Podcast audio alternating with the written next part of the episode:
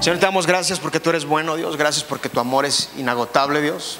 Gracias, Dios, porque cada momento, Dios, tú, tú nos enseñas más de ti, Dios. Padre, yo te doy gracias, Dios, porque tú me permites estar aquí, Dios. Y sé que solo por tu gracia, Dios. Solo por tu amor, no porque sea una bonita persona, Dios. Gracias, Dios, porque tú me dejas estar aquí delante de, de esta congregación, Dios. Te pido por cada persona, Dios, por cada uno de ellos, Dios, te pido que tú hables a sus corazones, Dios. Que yo simplemente, Dios, sea un transmisor, Dios, de tu palabra, Dios. Una persona, Dios, que simplemente les diga, Dios, lo que tú quieres hablarles, Dios. Te pido que tú hables a sus vidas, que hables a sus corazones. Y gracias, Dios, por la vida de cada uno de ellos, Dios. Y Dios, también te pido que si tienen sueño, Dios, pues tú se los quites, Dios. Te pido, Dios, que tú, tu obra y tu gracia esté con ellos. En el nombre de Jesús. Amén. Dale un fuerte aplauso a Jesús.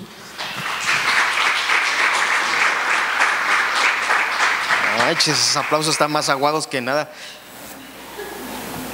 Hoy vamos a empezar, bueno, hoy no vamos a empezar una serie, pero hoy vamos a ver un tema que se llama fe para vivir. Dile al de al lado, ¿tienes fe? Díselo. No estés con tu cara de limón. No, dile al de al lado, ¿tienes fe para vivir? Ahora, por lo regular llamamos a los cristianos, o al cristianismo lo llamamos que es una religión, ¿sí? Cuando te dicen, ¿de qué religión eres? Y tú dices, pues soy cristiano, pero ¿sabes qué? En vez de ser una religión, debería de ser mejor llamado como fe, ¿sí? Porque ser cristiano es, es algo que viene de la fe, ¿sí? Ser cristiano es algo que crees, pero no lo ves, ¿cierto? Muchas veces nos hemos preguntado, no sé si tú te has preguntado, pero muchas veces nos hemos preguntado qué es la fe, por qué tengo que vivir por fe, cuál es la razón por la que tengo que tener tanta fe para vivir, por qué tengo que tener fe en mi diario vivir. ¿Te has preguntado alguna vez? Ahora estamos a veces es tan complicado creerle a Dios que la mayoría de veces nos ahogamos en un vasito de agua. Si nos ahogamos en un vasito de agua y pensamos que ya no existe ninguna solución para los problemas que tú y yo tenemos, ¿sí? Preferimos ahogarnos en un vaso de agua y meter la cara y decir, ya mejor me ahogo porque creo que Dios no tiene solución para mí, ¿cierto? Pero ¿sabes qué? Dice Marcos 11:24. Por eso les digo que todo lo que ustedes pidan en oración crean que ya lo han conseguido y lo recibirán todo lo que pidas orando. No existe ningún límite para las oraciones de los creyentes. Si tú eres creyente o yo soy creyente, nosotros como hijos de Dios, no existe ningún límite para las oraciones que levantamos hacia Dios. Si no existe ningún límite. Siempre y cuando estén de acuerdo con la voluntad y el propósito de Dios. Esto quiere decir que la oración y la fe del hombre no están en conflicto, en conflicto con la soberanía de Dios, con la autoridad de Dios. Y bueno, no es tu responsabilidad preguntarte o intentar descubrir por qué pasa esto. ¿sí? Tú simplemente tienes que creer y obedecer a las claras enseñanzas de Jesús sobre la oración. ¿Por qué por la oración? Porque la oración es la expresión de la fe. Porque cuando tú oras, tú estás mostrando que esas cosas que pedimos, que son imposibles, hay cosas que son imposibles que sí suceden. No suceden nada más porque sí sino porque tú se las pides a Dios. Y de esa manera Dios se glorifica cuando responde nuestras oraciones. Si Dios se glorifica cuando responde esas oraciones que tú tienes. Dice una parte en Santiago 4.2, no tenéis lo que deseas porque no lo pides. Vas a empezar a pensar cosas, ah, es que no tengo esto porque no he pedido. Está bien, no, tienes lo que, no tienes lo que deseas porque no lo pides. Dios actúa a través de medios y Dios escogió la oración como medio de expresión de la fe para que su reino avance. ¿sí? Dios escogió la oración porque así lo quiso. Ahora te quiero hacer una pregunta. ¿A ti te gustaría que el reino de Dios avanzara? ¿Te gustaría que más personas conocieran de Dios? ¿Te gustaría que más personas se arrepintieran? ¿Que Dios eh, sea más glorificado y que... ¿A quién le gustaría eso? Ok, entonces debemos de orar y tenemos que predicar el Evangelio. ¿Sí? Tenemos que orar y predicar el Evangelio. La voluntad de Dios se despliega o se extiende a través de toda la historia redentora, por medio de las oraciones de su pueblo. Ustedes son el pueblo. Así como su propósito salvador se cumplirá por medio de la fe de aquellos que oyen el Evangelio y se arrepienten. Por eso es tan importante la oración. La oración es algo importante. Hace rato decía Kenya algo muy importante. Entre semana los miércoles 9.30 de la mañana nos reunimos a orar. Nos reunimos aquí, no venimos aquí, no venimos nada más porque nos sentimos mal y porque, ay, quiero que oren por mí porque me siento mal. No venimos nada más por eso, para que me apapachen o porque o porque tengo que estar viniendo. No lo hacemos por eso, ¿sí? Lo hacemos porque cuando el pueblo de Dios ora, cosas extraordinarias ocurren. Por eso lo hacemos, porque cuando realmente te pones a orar con otras personas, cosas extraordinarias van a ocurrir. A través de la oración. Y a través de la oración Dios cambia aquello que nadie puede cambiar. ¿sí? Dios cambia matrimonios sin esperanza. Dios cambia a esa persona que te dicen, él ya no tiene esperanza. No, él ya no, ya déjalo. Dios cambia a cada persona. Dios cambia los sentimientos que están en ti. Dios cambia las enfermedades. Dios cambia cada cosa que nadie lo puede hacer. Y un ejemplo que daba claro eh, también Ken ya hace rato, que hemos estado viendo cosas eh, que Dios ha hecho. Ella contaba que hace unas semanas había una señora que venía con un niñito como de un año, dos años. Brian se llamaba, ¿no? Kevin, se va Kevin. Y él vino con su mamá y estaba enfermo. Tenía una enfermedad, nosotros, él vino, eh, la señora estuvo viniendo varias semanas, estábamos orando por él. Aún en otras semanas orábamos por él, orábamos por él. Y que ella se lo encontró hace como dos semanas. Y ella cuenta que se encontró la mamá de Kevin y la mamá le dijo que su hijo estaba mejor, que estaba respondiendo. Y sabes que eso simplemente lo hace Dios. No lo hacemos por nuestros propios méritos, simplemente lo hace Dios. Y otra cosa también que contaba Rocío la semana pasada, eh, de, una amiga que ella tiene, que tenía un problema de cáncer, este, y que eh, tenía que tardar eh, tenía que tardar mucho tiempo para que le ayudaran a hacer sus quimioterapias. ¿sí? Y en la semana nos manda un mensaje muy contento. Nos dice, ¿saben qué? Eh, mi amiga ya la van a empezar a tratar esta semana. Dios hace cosas maravillosas cuando tú oras. Pero si somos un pueblo flojo que no viene a orar, porque tengo sueño, porque tengo que hacer esto, porque bla, bla, bla, sí, debemos de orar.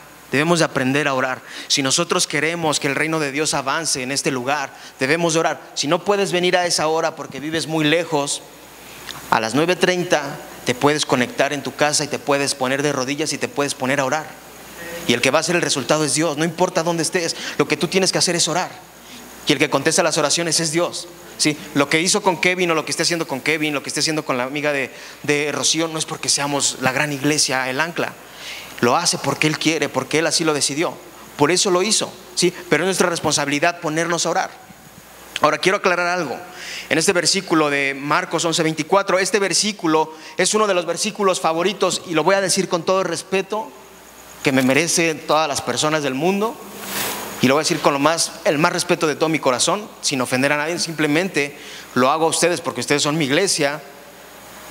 Este versículo 11:24 de Marcos es uno de los versículos favoritos de aquellos que dicen proclama y reclama. ¿Sí? Hay personas que proclaman y reclaman. ¿Por qué te digo esto? Porque hay personas que piensan y creen que lo que le digan a Dios con su boca, eso va a pasar. Hay personas que dicen, un claro ejemplo, has escuchado a aquellos que dicen, todo lo que pidas, todo lo que pise tus, tus pies será tuyo. ¿Han escuchado que alguna vez han dicho? Esto es una promesa que Dios le dio a Israel, en el tiempo de Israel. Y hay personas que hasta el día de hoy se lo toman literalmente y llegan a algún lugar y dicen, ah, yo declaro que esto es mío. Entonces así es, vamos a empezar a pisar y que este lugar sea de nosotros. Este versículo es favorito de esas personas, de proclamar y reclamar. Y no estoy tratando de, de ofender a nadie, no estoy tratando de que alguien se sienta ofendido. Simplemente que a veces es fácil sacar de contexto algunos versículos. Es bien fácil sacarlos de contexto. Pero no se trata de orar, bueno, se trata de orar con fe por nuestros deseos. No se trata de orar con fe por nuestros deseos. No es que ore por mis deseos con fe. Se trata de orar con fe creyendo que Dios sabe lo que es mejor para nosotros. Eso es, que Dios sabe que es mejor para ti. Se trata de que ores con fe diciendo, bueno, Dios sabe lo que es mejor para mí. Y no que eres, bueno, es que yo creo que Dios quiere que, que tenga esto. No, tienes que orar siempre sabiendo que Dios sabe lo que es mejor para ti.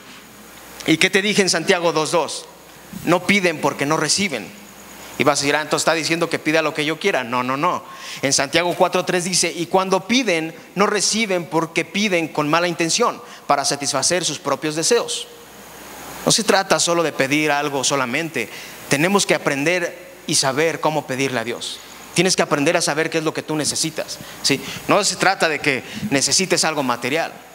A veces es más importante lo que necesites dentro de ti que lo material. ¿Sí? Ahora Dios cumplirá su propósito por medio de la fe. Eso que no te quede la menor duda. Dios siempre va a cumplir su propósito. Dice segunda de Corintios 5, eh, 7. Si lo quieren buscar es cortito, pero búsquenlo.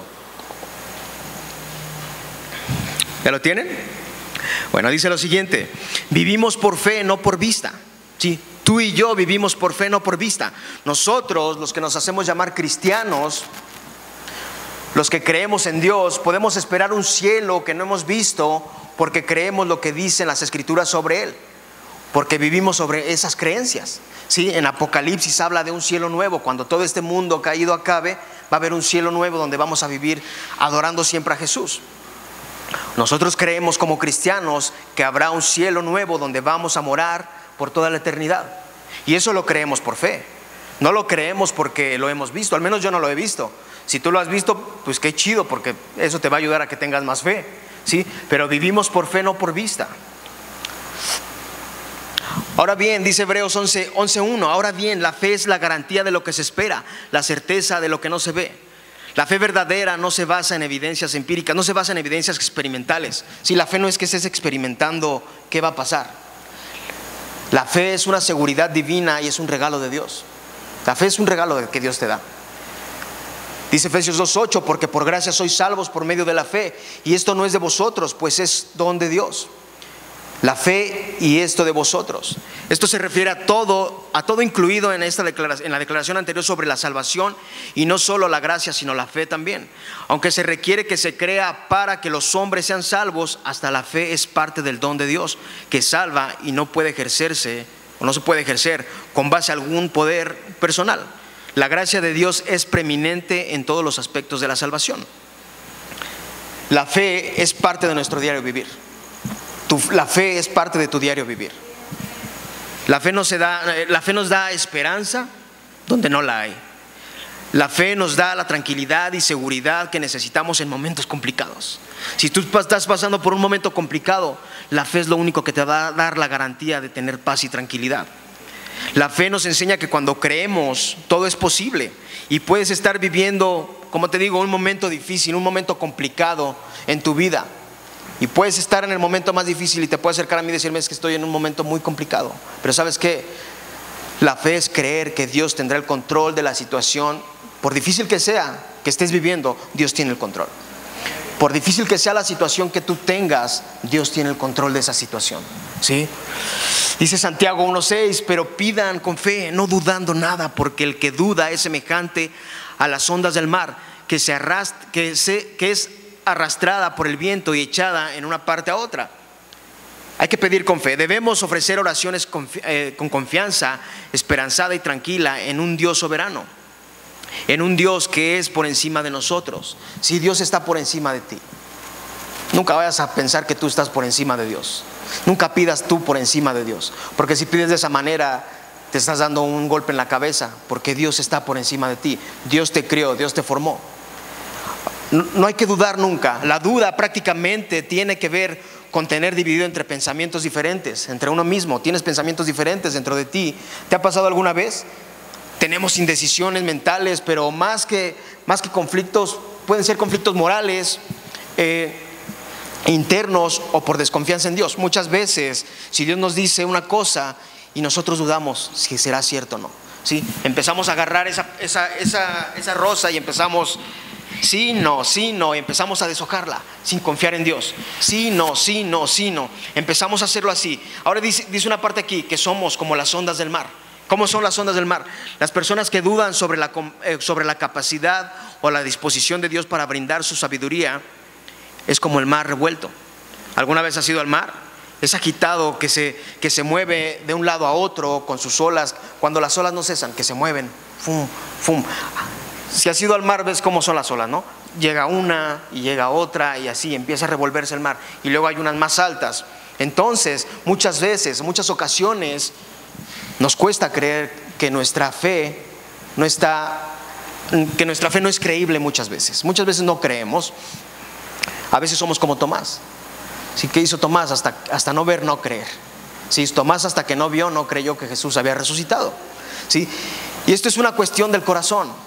Muchas veces somos como esas olas del mar, no nos quedamos quietos esperando porque por fe en Dios preferimos buscar en nuestra manera y estamos como esa canción, una canción de hip hop que dice, no soy de aquí ni soy de allá. Así estamos a veces, ¿sí? A veces ni estamos aquí ni estamos allá. Y tú debes de preguntarte bien en tu corazón. Debes de meterte bien esto en la cabeza. ¿Eres o no eres? ¿Crees o no crees? No hay de tres sopas, no hay intermedios. ¿Sí? Es creer o no creer, no confiar en Dios. Yo confío que vamos a llenar este lugar. Los demás me pueden decir que no, a mí no me importa, yo confío en que sí lo vamos a hacer. ¿Cuándo? Yo no sé, pero Dios sabe. ¿Sí? Es confiar en Dios, en que Dios va a tener el control. ¿Sí? No hay de que hoy sí creo, mañana no creo. Y estamos como charros caminando, porque no creemos. Es sí o no. No hay de tres sopas. Si creo o no creo. No creo o sí creo. Tener fe es saber en la, respuesta que Dios tiene para ti. Eso es tener la fe, es saber esperar. Tienes que, tienes que saber esperar la respuesta que Dios tiene para ti. En el problema que tengas, Dios tiene una respuesta para ti. Ahora, pon tu confianza en lo que Él ya tiene para ti. Debemos de poner nuestra confianza en lo que Dios ya tiene para nosotros. A veces no es la respuesta que queremos escuchar. A veces no es lo que queremos escuchar. Claro que a veces es más fácil pensar que la respuesta que queremos escuchar es la que Dios tiene para nosotros, pero no es así. Sí, a veces es mejor pensar que la respuesta que... A veces en tu cabeza dices, bueno, es que Dios dice que sí, pero en tu corazón Dios está diciendo que no. Y para ti es más fácil escuchar lo que dice tu cabeza que lo que dice tu corazón. A mí me ha pasado también, ¿sí? No crean que yo ando sobre las nubes, también tengo mis luchas, ¿sí? Pero debemos de poner nuestra confianza en Dios. Debemos de saber escuchar su voz y esperar el momento adecuado de lo que Dios quiere. ¿sí? No luchar por nuestra propia voluntad. Ahora haz esta pregunta, o te preguntarás, ¿de dónde proviene la fe? ¿Te has preguntado alguna vez de dónde proviene la fe? Dile al de al lado, ¿de dónde proviene la fe? Hay que te conteste. Están más callados que nada. Ok. La fe es algo que no, no, es algo que conjuremos, no es algo que maquinemos dentro de nosotros mismos por nuestra propia cuenta, no es algo que nosotros lo creemos porque nos da la gana. No viene de nacimiento, ¿no? Porque muchas veces dicen, ah, es que ese niño nació bien porque tuvo fe. Ese niño tiene mucha fe. Ese niño viene más pecador que nada, porque es nuestra naturaleza. ¿sí? Pero a veces decimos, es que no, es que él desde que nació tenía tanta fe que por eso está así. No, no, no, no, no, no te equivoques. Tampoco es que venga como resultado de la diligencia, de la aplicación en estudiar o buscar espiritualmente. Puede ser la persona más espiritual del mundo, pero si no buscas en la palabra no hay fe entonces ahí. Sí, porque la fe verdadera está en la palabra de Dios. Y dice Efesios 2, 8, 9, porque por su gracia ustedes han sido salvos mediante la fe. Esto no procede de ustedes, sino que es el regalo de Dios. No por obras, para que nadie se jacte, para que nadie se gloríe Ahora queda claro que la fe es un don de Dios, sí queda claro. No porque lo merecemos, no merecemos la fe, o no porque lo hemos ganado, o somos dignos de tenerla. Esto no es de nosotros mismos, es de Dios.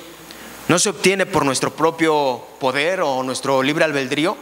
No nada más porque sientas que tienes fe lo vas a conseguir. No es así. Esto es simplemente dado por Dios a nosotros junto con su gracia y su misericordia, según su santo plan y propósito, y por eso Él recibe toda la gloria. Por esa, por esa razón, porque viene de Él, Él recibe la gloria. ¿sí? No tienes la fe para que tú recibas la gloria. O muchas veces oramos por alguien y, se sana esa persona. Y ya es que si Él ora por ti, Él te va a sanar. No, Él tiene eso por gracia de Dios. El que se tiene, lleva toda la gloria siempre es Dios. Ningún hombre se puede llevar la gloria. Y el hombre que se quiera llevar la gloria, pues él se las verá con Dios. Pero no tiene por qué llevarse la gloria a ningún hombre. Ahora, pregúntate esto, ¿por qué tener fe? ¿Para qué tienes que tener fe? Pregúntale de al lado, ¿por qué tengo que tener fe? Ah, pregúntale bien, hombre, como si fuera un chisme, ¿por qué tengo que tener fe? Se pasan de lanza, me cae. Bueno, Dios diseñó una forma de distinguir entre aquellos que le pertenecen y los que no le pertenecen. Hay personas que le pertenecen a Dios, hay personas que no le pertenecen a Dios. No todo el que me diga Señor, Señor, entra al reino de los cielos. Y esto simplemente se llama fe. Como se los dije ahorita, creemos por fe. Creemos por fe. Y muy sencillamente necesitamos fe para complacer a Dios. Dios nos dio, mira, necesitamos fe para complacer a Dios. Y Dios nos dice que le agrada que, creamos en Él. A Dios le gusta saber que tú crees en Él. Y aunque no lo puedes ver, Él sabe que cuando tú crees en Él, algo va a pasar. ¿sí? Una parte clave en Hebreos 11:6 nos dice que es galardonador de, lo que, de los que le buscan. Esto no quiere decir que tenemos fe en Dios solo para obtener algo de Él. Tú no tienes fe para obtener algo de Dios. Sin embargo, Dios quiere bendecir a aquellos que son obedientes y fieles. Si Dios quiere bendecirte, lo va a hacer. ¿sí? Tú solamente tienes que creer por fe. Y yo te garantizo y te aseguro que, que si tú crees con fe en Dios, Él te va a bendecir de la manera que Él quiera, pero no te va a dejar solo. Él va a estar contigo en todo momento. Ahora, un ejemplo claro está en Lucas 7:50. Eh, esta es una, es una parte donde, bueno, aquí les voy, a, les voy, a explicar un poquito. En esta parte, eh, Jesús, Jesús llega a comer a la casa de, un, de un fariseo, no sé si lo has leído alguna vez. Pues entonces llega el fariseo y le dice, eh, Jesús, vamos a comer, yo te invito a comer. Pone la mesa en su casa, ponen a todos los que estaban ahí, se rodean de él. Y en eso, una mujer de ese lugar se entera que Jesús iba a estar ahí con ellos. Y la mujer se enteró que Jesús iba a estar ahí con ellos y ella fue a su casa y fue por un perfume, un perfume más valioso, imagínate el perfume que quieras, Chanel o la cosa que quieras, ¿no? O uno de Avon, el que tú quieras. Pero el más caro para ti, el de mejor costo para ti. Y ella fue a su casa. Esta mujer no tenía muy buena reputación, ¿sí? Aquí no lo dice, pero yo puedo pensar que era una mujer prostituta. Yo así lo voy a pensar. Si estoy equivocado, pues ni modo. No les estoy diciendo que así es. Porque no era una mujer de muy buena reputación. Y llegó Jesús, se sentó. Y esta mujer llegó y estaba Jesús sentado y se inclinó y empezó a llorar. Empezó a llorar y empezó a dejar caer sus lágrimas sobre los pies de Jesús. Y yo creo que era tantas lágrimas que después agarró sus cabellos y empezó a enjuagarlo, enjugarlo con sus cabellos. Y de repente a Simón se le sale decir, si, es, si este vato fuera, si este vato supiera quién es esta, si fuera profeta, sabría quién está atrás de él sobándole los pies. Y Jesús lo escuchó yo me imagino que a lo mejor le hizo así a este vato. Y le dijo, a ver Simón, mira. Y le dio un ejemplo. Le dijo, oye Simón, eh, a un hombre, había dos personas que le debían a un hombre. ¿Sí? Ok. Un hombre le debía 500, 500 monedas y el otro 50. Y Jesús le dice, y este hombre perdonó a los dos, les perdonó su deuda. Y le dice, a ver Simón, tú dime, ¿cuál de los dos eh, es el que está más agradecido, ¿no? ¿Cuál está más agradecido de los dos con esta persona que le perdonó todo? Y le dice el vato, le dice, ah, bueno, pues este, pues al que más le perdonó, ¿no? Pues si le perdonó 500 monedas, pues él debe de estar más agradecido. Y le dice Jesús, está bien, sí, juzgaste muy bien, pero qué bien juzgaste, lo hiciste muy bien. Y Jesús vuelve a ver a la, a la muchacha que estaba en él y le dice, mira, yo te voy a decir algo, yo entré a tu casa, estoy aquí en tu casa, y tú no me ofreciste ningún vaso, ningún, ningún, nada de agua para lavarme mis pies. Mas sin embargo, esta mujer con sus lágrimas enjugó mis pies. ¿Sí? Tú no me diste un beso en mi mejilla cuando entré. Mas sin embargo, esta mujer no deja de besarme los pies. Tú no me echaste aceite en mi cabeza, no me ungiste con aceite. Mas sin embargo, esta mujer, de ese perfume tan caro que tenía, me lo roció en mis pies. Y Jesús voltea a ella y le dice, ¿sabes qué? Tu fe te ha hecho libre, ¿no? Y lo que quiero que entiendas aquí es que entre más Dios te perdone, tú debes estar más agradecido con Dios.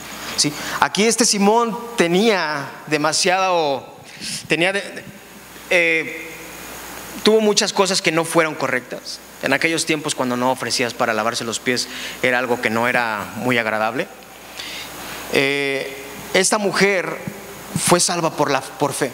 ¿sí? Jesús le dijo, te puedes ir en paz, tu fe te ha salvado. ¿sí? O sea, ella a lo mejor no conocía a Jesús, a lo mejor no sabía o había oído de él, pero ella se lanzó sobre él. A lo mejor era su carga tan grande que tenía, que dijo, yo voy a ir a seguirlo a él, porque yo tengo fe en que él va a restaurar a lo mejor mi vida de lo que estoy haciendo. Y Jesús le dijo, ¿sabes qué? Tu fe te ha salvado. Y cuando nosotros demostramos tener una fe verdadera, somos salvos. Cuando realmente crees por fe, eres salvo. No es que simplemente lo creas de palabras, porque muchas veces podemos creerlo por palabras, pero no tenemos la fe suficiente para creer lo que Dios está diciendo. Y esta mujer fue salva por fe, no por el amor que demostró, sino por la fe que tuvo en Jesús. ¿sí? A lo mejor si, si esta mujer o si este Simón, esta, esta persona, eh, hubiera cambiado y hubiera dado más a Jesús, las cosas hubieran sido diferentes. Pero él lo vio como una persona, a lo mejor una persona más, y simplemente lo invitó a comer por quedar bien. Pero más sin embargo, la mujer dio lo mejor, ¿sí? Dio su vida, dio sus cabellos para lavarle, para lavarle sus pies. A veces tenemos que ser agradecidos. Entre más Dios te ha perdonado, más agradecido debes de ser. Y dice primera de Pedro 1, 8 y 9, ustedes lo aman a pesar de que no haberlo visto. Y aunque no lo ven ahora, creen en Él y se alegran con un gozo indescriptible y glorioso, pues están obedientes, pues están obteniendo la meta de su fe, que es su salvación pues están obteniendo la meta de su fe, que es su salvación. La fe, la fe es lo que nos va, nos va a sostener hasta el final a ti y a mí. Es lo que nos va a sostener, sabiendo por la fe que estaremos en el cielo con Dios por toda la eternidad. A veces puede parecer chistoso decir, ah, pero ¿para qué estoy viviendo en esta tierra si al final voy a estar con Dios en una eternidad? Te puedes hacer millones de teorías, millones de preguntas, pero tú solamente si realmente eres cristiano debes de creer que cuando esto se acabe hay una vida después, ¿sí? Y hay un lugar donde vamos a estar eternamente. Ahora, tú lo amas a pesar de no haberlo visto, ¿cierto? Amas a Dios a pesar de que no lo has visto. Aunque no lo vemos ahora, creemos en Él y nos alegramos con gozo un gozo indescriptible. Siempre hay personas que tienen un gozo indescriptible y glorioso por obtener la meta de la fe. Hay veces que les preguntas a personas, ¿y cómo te sientes? Pues me siento muy chido, carnal, porque la neta Dios, Dios me ama. Y hasta te sorprende, ¿no? Porque a veces el que tendría que tener más fe a lo mejor es uno y hay otras personas que te sorprenden porque tienen fe en amar a Dios, ¿sí? Porque realmente han creído que esto es vano, esta, esta vida es vana, ¿sí? Lo único que nos va a sostener hasta el final es la fe. No hay otra cosa que nos pueda sostener. ¿Por qué? Porque va a haber momentos donde vamos a decaer, vamos a estar sin ganas de seguir.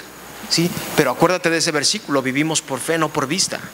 ¿sí? Le creemos a Dios por fe, no por vista. Ya te metiste en esto. Ahora te aguantas y le sigues. ¿sí? Si tú quieres retroceder, pues está bien. Pero si tú crees por fe, Dios tiene el control de tu vida. ¿sí? Debes de entender que Dios tiene. Yo he visto algunos milagros aquí de personas y sé que Dios ha sido bueno. ¿Sí? Aún en la oración me sorprende saber de tantas personas que Dios ha hecho cosas y digo, no manches, pues está bien, o sea, no estamos ni declarando ni haciendo. Dios es el que se lleva la gloria. Nosotros simplemente somos servidores de Él. Ahora quiero darte un ejemplo de la fe. En Hebreos 11, eso lo puedes leer en tu casa. Hebreos 11, este, este, este capítulo es, es el capítulo de la fe, porque en este se describen grandes actos de fe. Aquí nos dice que por la fe Abel ofreció un sacrificio agradable a Dios. ¿Sí saben quién es Abel? Ok. Por la fe Noé preparó el arca en una época cuando la lluvia era desconocida. ¿Te imaginas a un vato haciendo, vamos a hacer en este momento, ¿no? Que, que te digan, va a llover fuego, tenemos que hacer un, un lugar de metal para que se metan todos y que tú te burles de él. No manches, ¿cómo va a llover fuego? Estás loco, estás tonto, pero estás estúpido, ¿no? Puede ser que llueva, o sea, en los volcanes sí hay, pero que llueva del cielo, literalmente. En esos tiempos no llovía, mas sin embargo Noé creyó en Dios, ¿sí? Y se salvó él y su familia. Él le creyó. Por la fe Abraham salió de su casa y obedeció el mandato de Dios de ir sin saber a dónde y luego voluntariamente ofreció a su hijo en sacrificio. Si lo han leído también, por la fe Moisés condujo a los hijos de Israel fuera de Egipto. Por la fe Raab, Raab recibió a los espías israelitas y salvó su vida. Muchos héroes de la fe se mencionan en este, en este, en este capítulo. Yo, yo te voy a invitar a que lo leas en tu casa. Aquí los cuales por la fe conquistaron reinos, hicieron justicia y alcanzaron lo prometido, cerraron bocas de leones, apagaron la furia de las llamas y escaparon del filo de la espada, sacaron fuerzas en flaqueza, se mostraron valientes en la guerra y pusieron en fuga a ejércitos extranjeros. La Biblia muchas veces habla de personas que tuvieron fe. ¿sí? Casi desde el Antiguo Testamento puedes ver que las personas tuvieron fe en Dios. ¿Sí? Desde Moisés, que sacó al pueblo de, Egipto. Un hombre que era tatamudo, que no, no podía hablar. Un tatartamudo hablando con, con el mero chido de, de Egipto y sacarlo. Porque tuvo fe. ¿sí? Estar construyendo un, una arca grandísima y metiendo animales como tonto, porque los demás pensaban que estaba tonto, y salvar a su familia, Noé. Raab, una mujer que, que dio su vida guardando unos espías que estaban en contra de su pueblo para que Dios hiciera su obra. O Daniel, que confió tanto en Dios, que se metió en el, en el que lo metieron al foso de los leones y Dios le cerró a los leones la, la boca para que no le hiciera nada. O sus tres amigos, Sadrat, Mesad y Abednego, ¿sí? que no dejaron de, buscar a Dios y que los metieron, los metieron al, al, horno de fuego, lo metieron al horno de fuego y más sin embargo Dios los cuidó porque tuvieron fe. ¿Sí? ¿Qué te hace pensar que tú no puedes vivir por fe? ¿Qué te hace pensar que tú eres mejor que ellos para no tener fe y vivir? No, Debemos de aprender a vivir por fe. ¿sí? Debemos de aprender de esto y cuando tu fe te sienta, sientas flaqueza en tu fe, sientas que ya no puedes, lee este capítulo. Lee este capítulo y te va a levantar las fuerzas. Ahora, la fe en Jesús, la fe en Jesús es la piedra angular del cristianismo. ¿sí? O vamos a decirlo así, la fe en Jesús viene siendo un cimiento del cristianismo. ¿sí? Porque si tú no tienes fe, es difícil que creas en lo que Dios quiere hacer. Si tú no tienes fe, es complicado que en tu diario vivir puedas vivir una vida como le agrade a Dios. Tienes que tener fe. Si no demostramos fe y confianza en Dios, no tenemos lugar con Él. Sí, no tienes lugar con Él si no demuestras fe y confianza en Dios. Y a lo mejor es malo que te lo diga, pero si tú no tienes fe en Dios, es difícil que puedas agradar a Dios. ¿Sí? Tú y yo creemos en la existencia de Dios por la fe. Es por la fe, no te voy a decir que es que yo tuve una visión hace un año y, por eso estoy aquí predicando. No, no, no la tuve. Creo por fe. También tengo dudas como tú a veces, pero creo por fe, ¿sí? Porque mi fe es más grande, me sostiene para vivir en esta vida.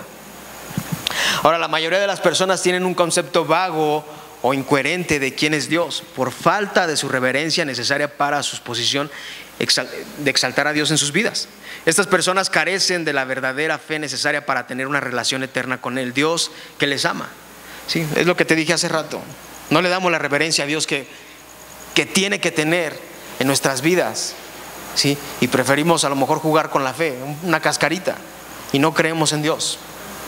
Pero a fin de cuentas el que se va a dar tope es uno mismo. ¿Sí? Es uno mismo, nadie más. La fe como te lo dije ahorita, la fe nos puede fallar. La fe te puede fallar a ti, la fe me puede fallar a mí, muchas veces. Pero porque es el regalo de Dios dado a sus hijos, a ti y a mí, Él provee tiempos de pruebas y dificultades para demostrar que nuestra fe es real y para afilarla y fortalecerla. Los momentos de, prueba, que tengas es para que Dios levante tu fe.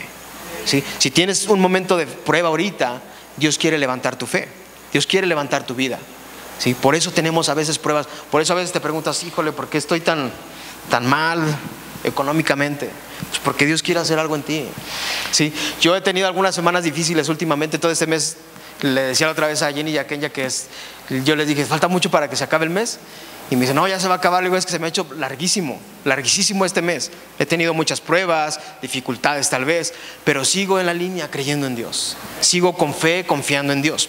Y dice Santiago 2, 1, 1, de 2 al 4, hermanos míos, tener por sumo gozo cuando os halléis en diversas pruebas, sabiendo que las pruebas de vuestra fe producen paciencia. Mas tenga la paciencia su obra completa para que seáis perfectos y cabales, sin que os falte cosa alguna. Tenemos que tener gozo en todo momento.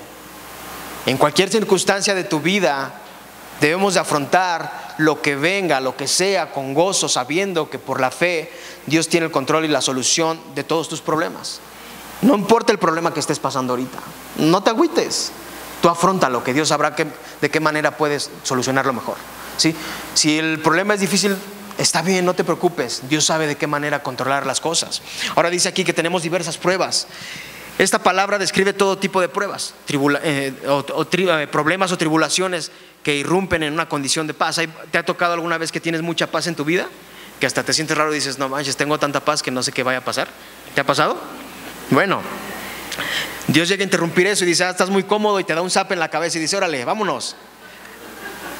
Te quita de tu comodidad, te quita la paz que tienes, te quita ese gozo que tienes, te quita la felicidad que tienes. En la vida, en la vida de cada persona es eso, te quita la felicidad, la tranquilidad que tienes. Pero ¿sabes qué? Dios permite cada prueba con el propósito de probar y aumentar la fortaleza y la calidad de la fe individual y para mostrar su validez. Cada prueba es como, vamos a verlo así, es como un examen de la fe. ¿sí? Es un examen de la fe que sirve para fortalecernos y avanzar y creer en Dios. Eso es, para que nosotros sigamos creyendo en Dios. ¿sí? Por eso tenemos pruebas, no porque Dios sea manchado, porque sea mala onda, no es por eso es simplemente porque Él quiere probar tu fe.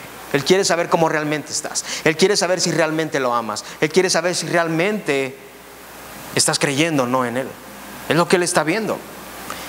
Ahora dice otra parte en estos versículos, vuestra fe produce paciencia. Y esto se traduce mejor como resistencia o perseverancia. Tú tienes que ser resistente en las pruebas. Tienes que ser paciente en cada prueba. Ahora por medio de las pruebas, un cristiano, tú como cristiano yo aprendemos a resistir con fuerza la constancia o, la presión de una prueba hasta que Dios, mira, Dios quita las pruebas en el tiempo que Él quiera. Si estás pasando por una prueba, créeme que Dios te va a quitar de ahí en algún momento. ¿sí? No tengas miedo, es parte del proceso. ¿sí? Si neta de repente ves que tus pies están cayendo y que ya no puedes, no, no tengas miedo. Dios sabe en qué momento tú vas a pasar ese examen, esa prueba. Pero debes de confiar en Él. Y si tú crees con fe eh, con tu fe puesta en Dios, tarde o temprano, como te lo dije, esa prueba se va a quitar de tu vida. Y vas a crecer como persona y cuando llegue ese problema otra vez, ya no vas a tener broncas, ya vas a decir, está bien, te lo vas a quitar y vas a decir, ¿sabes qué Dios? Mi confianza está aquí. Yo ya pasé por aquí, ya me tropecé por aquí, ya confié en ti, tú me diste fuerzas para seguir en esto y Dios te va a levantar. ¿sí? Así que cuando eso pasa, nosotros empezamos a entender realmente que la fe no es algo que te va a venir por default, no es algo que vas a obtener nada más porque sí, si no es una varita mágica que la fe es dada a ti, no, no, no. Mientras más busquemos de Dios, mientras más busquemos de Dios, mientras más creamos en Él, nuestra fe va a aumentar, ¿sí? Porque vamos a saber en dónde depositar nuestra confianza. ¿sí? Si no leemos la Biblia, pues no, ni esperes que tengas fe porque no la vas a tener. Si no oras, no esperes que tengas fe porque no la vas a tener. Así de fácil. ¿sí? Entre más busquemos, entre más le demos tiempo a Dios, va a aumentar esa fe. Y van a llegar las pruebas y Dios va a ser bueno. Y cuando llegue esa prueba y que no tengas que comer, Dios va a suplir la comida. ¿sí? Cuando llegue esa batalla con la depresión, correr. Y cuando llegue ese problema y estés agüitado, Dios te va a quitar lo agüitado. Dios te va a levantar porque realmente vas a entender en dónde tienes que poner tu mirada. Eso es la fe, creerle a Dios. No creer en lo que yo puedo hacer, sino creerle a Dios. Tener fe no es creer con mi mente, no es creer que decir todo va a estar bien. Tener fe es saber descansar en que Dios tiene control de la situación. Eso es la fe. Así, a veces nos cuesta trabajo, claro que sí, pero esa es la verdadera fe, creer en que Dios tiene el control, no que yo tengo el control, porque tú no vas a tener el control. A lo mejor puedes arremendar algo, ¿no? Puedes hacer algo, pero a fin de cuentas tú no tienes el control, el control lo tiene Dios. Y es lo que debemos entender, que Dios tiene el control de cada situación. Y tener fe en Dios es creer que Él es capaz de hacer lo imposible. Eso es creer en Dios, creer que Él es capaz de hacer lo imposible. Muchas veces te preguntabas, pero ¿por qué hay tantas personas que se sanan? Pues yo no sé, cuando vayamos al cielo le preguntamos a Dios. Sí, a lo mejor su fe es más grande que la tuya. ¿No? Puede ser. Ahora, no quiero meterme en controversias ni nada, pero eso lo tengo que decir. Dios nunca ha prometido librar a su pueblo de las aflicciones, para que te, la, enteres bien. Dios nunca prometió que te va a quitar las aflicciones. ¿sí? ni de las enfermedades, de los problemas. Dios no ha prometido eso. ¿Y sabes qué? Todavía no acabo, no se me, no se me pongan mal ahorita, van a ver por qué. Había una persona, o contaba un pastor, que, que estaba en un congreso, en un lugar, y andaba malo de la sinusitis. Es eso de la nariz que les duele todo esto y así. No sé quién le ha pasado. Y dice que se encontró con él, se salió, estaba tomando agua y se le acercó al hermano y le dijo, ¿cómo está? Que no sé qué. Dijo, ah, es que tengo un poco de sinusitis y no sé qué. Y el otro hermano le dijo, ah, yo también estoy pasando por lo mismo. Y le dijo, ah, pero yo ya le reclamé a Dios que me va a sanar. Yo ya le reclamé a Dios y ya soy sano. Y el pastor este le dijo, te voy a decir una cosa, pero no te ofendas. Y le dijo, ¿qué pasó? Le dijo, mejor ve al doctor. ¿Sí? Y él se sacó de onda, mejor ve al doctor. ¿Sabes por qué? Dios puede sanar tu enfermedad en un instante. Así como la película de Thanos, así Dios te puede sanar. ¿Sí? Porque Él llevó tus enfermedades en la cruz. Dios te puede sanar de una manera sobrenatural. Yo no tengo duda de eso, de que Dios lo puede hacer. Pero Dios lo hace también a través de medios. Y si existen los doctores, por alguna razón es. Si existen los médicos, es por una razón. Y el hecho de que tú reclames y quieras decir que ya todo está bien, eso no es así. ¿Sí? A veces puedes reclamar y decir, yo ya tengo mi sanidad porque ya se la reclamé a Dios. ¿Quién jodido eres tú para reclamarle a Dios? ¿Quiénes somos para reclamarle a Dios? ¿Sí? Dios no prometió eso, pero sabes qué, obvio que Dios puede sanar, obvio que Dios lo puede hacer. Milagrosamente, no lo estoy negando y nunca lo voy a negar, porque he visto personas que Dios ha sanado. He visto procesos que Dios ha sanado a personas. Dios lo puede hacer en tu vida. La enfermedad que tú estés cargando, Dios te puede sanar. Pero yo no me puedo poner aquí a decirte, declaro que eres sano. Yo no puedo declarar cosas que yo no sé si te vas a sanar. Yo sé que Dios te puede sanar. Yo creo que Dios llevó las enfermedades en la cruz y Dios puede sanar tu vida. Eso sí lo creo. ¿Sí? Pero muchas veces las personas piensan que podemos reclamarle a Dios las cosas como un niño chiquito cuando te reclama algo. Mejor dale una nalgada y que se ponga con una buena actitud. Es así, ¿sí? Porque a veces los niños, ¿cómo son? Que reclaman y reclaman. ¿Qué tiene panda reclamando? Dale una nalgada. Es lo mismo con Dios. No somos nadie para andarle reclamando a Dios las cosas. No son las actitudes correctas. ¿Dios te puede sanar? Claro que lo puede hacer. ¿He visto milagros? Claro que he visto milagros. Pero es en el, en el, en el momento que Dios quiera. Y lo que yo quiero que entiendas es que Dios no ha prometido sanar milagrosamente a todo el mundo. Dios no lo prometió. Y aunque hagan campañas y que digan que noche de sanidades, Dios no prometió que va a sanar a todos así. ¿Sí? Se sanará uno o dos, por la gracia de Dios. Pero no es que Dios haya prometido que va a sanar a todas las personas. Lo que Dios ha prometido es proteger nuestras almas en medio de las aflicciones. Dios sí ha prometido proteger nuestra fe en medio de las aflicciones. Eso es lo que Dios ha prometido, que en el momento difícil que te sientas puedas ir corriendo a Dios. ¿Sí? Y el claro ejemplo que puedo tener es del hermano, del hermano Lupe, ¿sí? que a pesar de sus dificultades y sus problemas de salud, él sigue confiando en Dios en todo momento. ¿sí? Él se levanta en la mañana y lee la Biblia y ora a Dios y cree que Dios lo puede sanar. Y él dice, si Dios me sana está bien y si no también yo lo amo porque Él me amó primero. Ese es un claro ejemplo. ¿Qué más ejemplo quieres? Ese es un gran ejemplo de una persona que realmente entiende qué es el amor de Dios o qué es la gracia de Dios, qué es la fe en Dios. Pero no te confundas pensando que tú le puedes reclamar a Dios lo que quieras. ¿sí? Yo sé que no es fácil. A veces sí quisiéramos reclamarle a Dios, pero no somos nadie. No, no podemos hacer nada en contra de Dios. Y dice Romanos 8:35, ¿quién podrá separarnos del amor de Jesucristo? Nada ni nadie, nada te puede separar del amor de Dios. Ningún problema, ni los sufrimientos, ni las dificultades tampoco podrán hacer el hambre, ni el frío, ni los peligros, ni la muerte. No existe absolutamente nada que te pueda separar del amor de Dios. Y cuando no tengas para comer, ve con un hermano y dile, ¿sabes qué? Hoy no tengo para comer. Cuando no puedas más, ve con un hermano. Sí, pero no te puede separar nada. Yo, yo soy, yo soy yo creo, bueno, he visto que Dios ha sido fiel conmigo y con muchas personas, que a pesar que no tenemos ni para comer tal vez, Dios ha sido fiel y nos da lo que necesitamos. Dios no te puede dar más de lo que necesitas, ¿sí? Dios te da lo que necesitas en ese momento, ¿sí? Si los pajaritos comen, pues, ¿cómo no tú que eres su creación perfecta? Pero ¿sabes qué es lo que pasa? Que dudamos muchas veces y no creemos en el poder de Dios. Ese es nuestro problema. ¿Sí? Que no creemos en el poder de Dios. Hay un viejito en México que se llama Wayne Mayer. Él es un hombre de fe. Y él por muchos años estuvo predicando sobre la fe. Y había lugares donde él iba y le daban cosas y él las donaba y le daban más.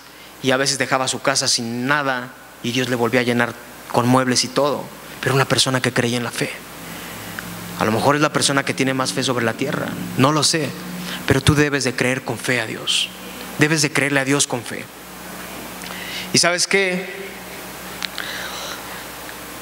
Aquí lo que Pablo estaba diciendo, pues es que tú y yo, los creyentes, pasamos por este tipo de pruebas, este tipo de experiencias. Pero ninguna de ellas te puede separar del amor de Dios, como te lo dije. No va, no va a haber nada que te pueda separar de Dios, siempre y cuando tu fe esté activa con Dios.